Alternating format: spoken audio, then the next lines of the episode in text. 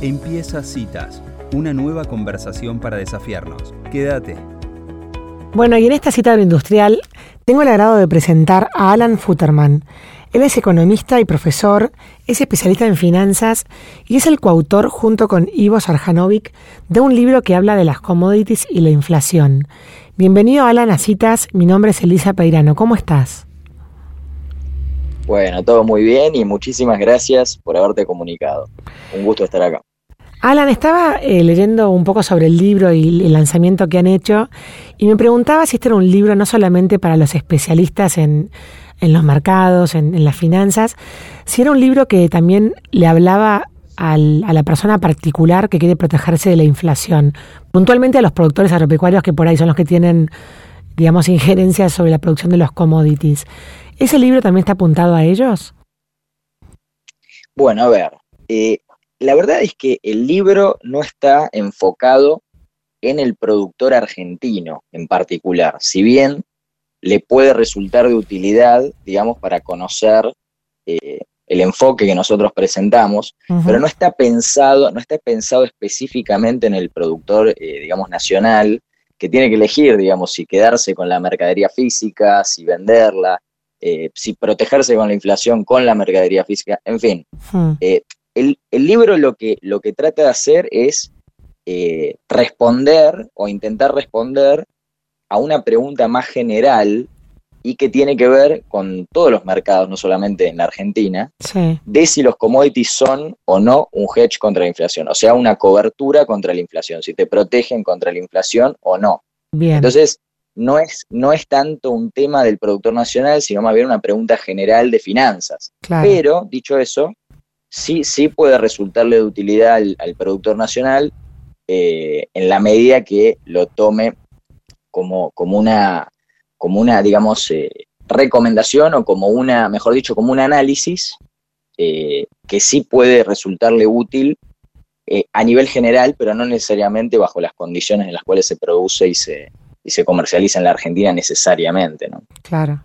O sea, toda la complejidad del mundo argentino con el dólar soja y demás es un, es un campo en el que no se meten, por lo menos en este libro. Eh, sí, claro, totalmente, porque además eh, la pregunta es en general de los commodities, de todos los commodities, energía, eh, metales industriales. Perfecto. No, solamente productos agrícolas. Exactamente, claro, tal cual. Está bien. Alan, y la pregunta, eh, esta pregunta que intuitivamente la gente creería que sí, que, históricamente los commodities han sido un, un, anclaje contra la inflación, ¿por qué vuelven a hacer la pregunta a ustedes? Porque yo veo que, en el, que han metido otros, otros factores como por ejemplo las cripto ¿Cuál fue la motivación para escribir este libro? Ok, ok. Bueno, a ver, la, cuestión fundamental que nosotros queríamos analizar eran dos cuestiones. La primera era si en términos teóricos tiene sentido pensar que los commodities son un hedge contra la inflación. Y la segunda es en términos empíricos, o sea, si efectivamente fue así. Porque el mercado y la gente en general lo da como por descontado, ¿no? Claro. Como que dice, bueno, si va a haber inflación, entonces hay que comprar, por ejemplo, oro o plata. Y de esa forma uno se cubre. Mm. Pero ¿qué es lo que pasa? Eh, la realidad es que, por un lado, desde el punto de vista teórico, eh, hay un problema para suponer que los commodities son una cobertura contra la inflación, que es que como uno tiene que armar la posición en commodities en el mercado de futuros, lo que necesita para poder, digamos, eh, ir roleando la posición, como se llama, o cambiar un contrato por otro, es que el contrato más cercano en el tiempo sea más caro que el contrato que uno va a comprar. Para eso uno necesita lo que se conoce como la curva invertida, ¿no?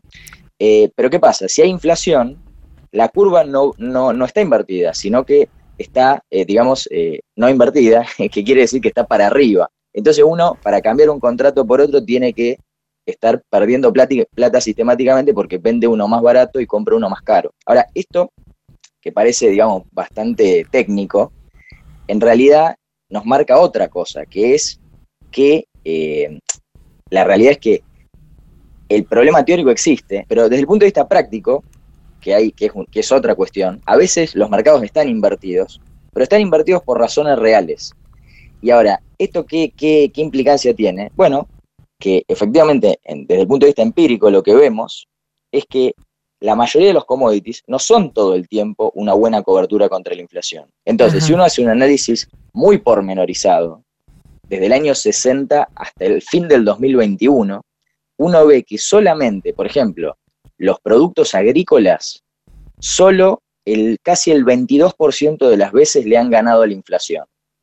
Mientras que los metales preciosos le han ganado a la inflación, a la inflación casi un 78% de las veces, un 76% de las veces. Mira. Entonces uno podría, uno podría decir, bueno, para cubrirme contra la inflación, lo ideal sería comprar metales preciosos. Bueno, y acá entro a la, a la tercera cuestión que vos mencionaste, que es la siguiente, que a diferencia del último superciclo, que fue en la primera década de los 2000, donde los metales preciosos efectivamente crecieron muchísimo, especialmente el oro y la plata, lo que ha pasado desde marzo del 2020 hasta ahora es que la plata y el oro tuvieron una performance muy decepcionante, especialmente en relación con otros commodities que subieron muchísimo más, por mm. ejemplo el gas, el cobre, etc. Entonces, la hipótesis que nosotros tenemos es que eh, los metales preciosos fueron parcialmente reemplazados por el mercado por activos alternativos como son las criptomonedas, por ejemplo el Bitcoin.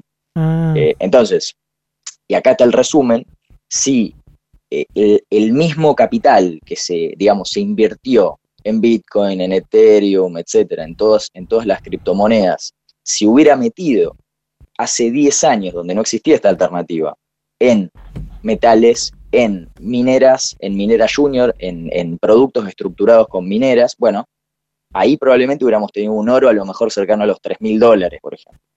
Eh, y bueno, básicamente esa sería la, la, hipótesis que nosotros tratamos de defender. Bien, perdóname que te vuelva a traer a la Argentina, pero siendo, siendo que Argentina es como un país fuera de los charts mundiales, ¿viste? Como que las cosas que suceden acá pareciera como que a veces la inflación que tenemos de dos dígitos, bueno, mil cosas que las sabes más, mejor vos como economista que yo. ¿Te parece que, incluso con las salvedades de Argentina por ahí eh, esta, esta cifra se sostiene, que solamente el 22% de, funcionó como, como contracara de la inflación, los commodities?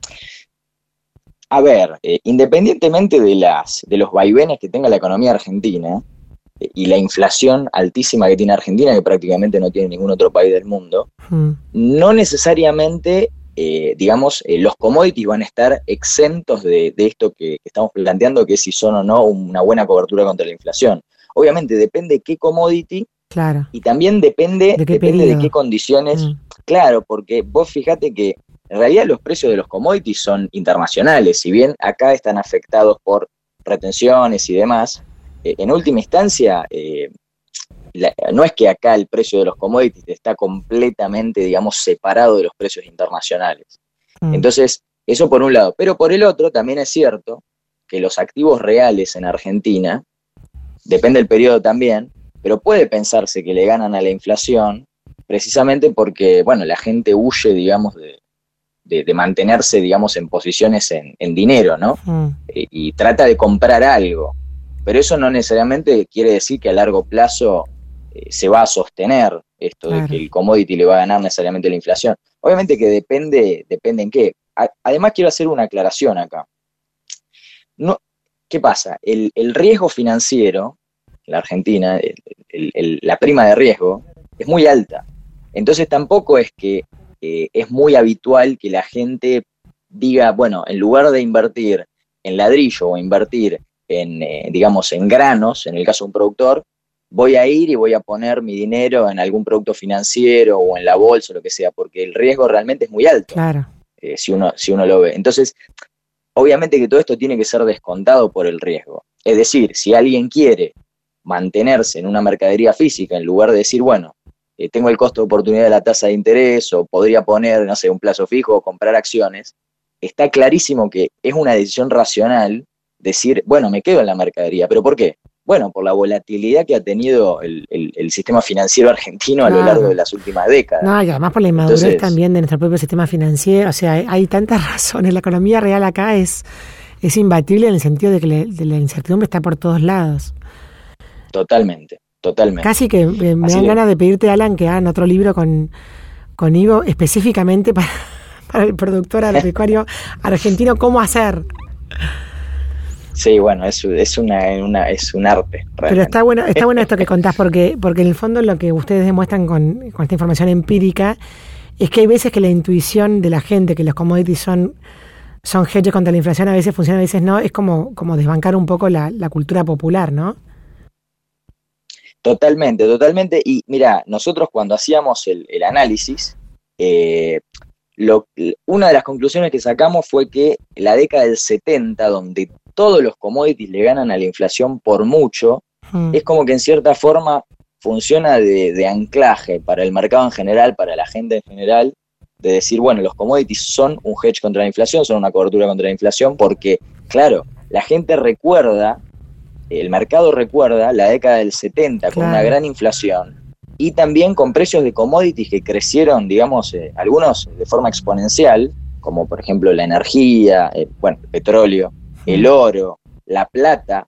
Entonces, claro, eh, la gente se quedó sesgada ahí. Claro. Pero, por ejemplo, eh, digamos, en los dos, en la primera década de los 2000 eh, no hubo inflación y, al mismo tiempo los commodities le ganaron a la inflación. Entonces no es que necesariamente vos necesitas inflación para que los commodities suban y también tampoco es cierto que si la inflación sube, los commodities van a subir.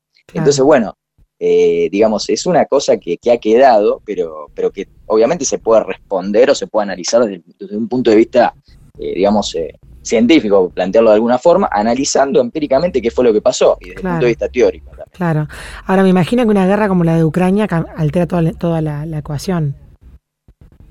A ver, nosotros justamente lo que decimos es que los commodities están, digamos, movidos por fuerzas fundamentales y no nominales. Entonces, si hay una disrupción en, eh, digamos, la producción de algún commodity o el mercado lo va a entender así, mm. es razonable, es razonable que los precios reaccionen, porque son razones fundamentales. Entonces, por ejemplo, falta y demanda, sí. Claro, si uno tiene, por ejemplo, una guerra o hay una sequía o, un evento climático, lo que sea, es razonable que el mercado diga, bueno, hay razones fundamentales para pensar que esto va a cambiar la oferta y la demanda y por lo tanto actúa en consecuencia. Entonces, particularmente en el caso de los commodities, es la demanda la que genera los la volatilidad, por plantearlo de alguna forma, claro. porque la oferta no reacciona necesariamente igual en todos los commodities. Por ejemplo, en lo que es minería y lo que es energía, la oferta, por el propio hecho de lo que implica invertir en esas industrias, tarda muchísimo más en reaccionar que, por ejemplo, los productos agropecuarios, que tienen ciclos mucho más pequeños o más cortos, ¿no? Entonces, bueno, eh, esto afecta mucho también cómo, cómo reacciona la oferta frente a cambios en los precios. Eh, bueno, la demanda lo mueve, ¿no? Y de todos los commodities que ustedes analizaron, o sea, ¿cuál, es la, mm, en tu mirada, el commodity más importante del mundo? Bueno, la energía.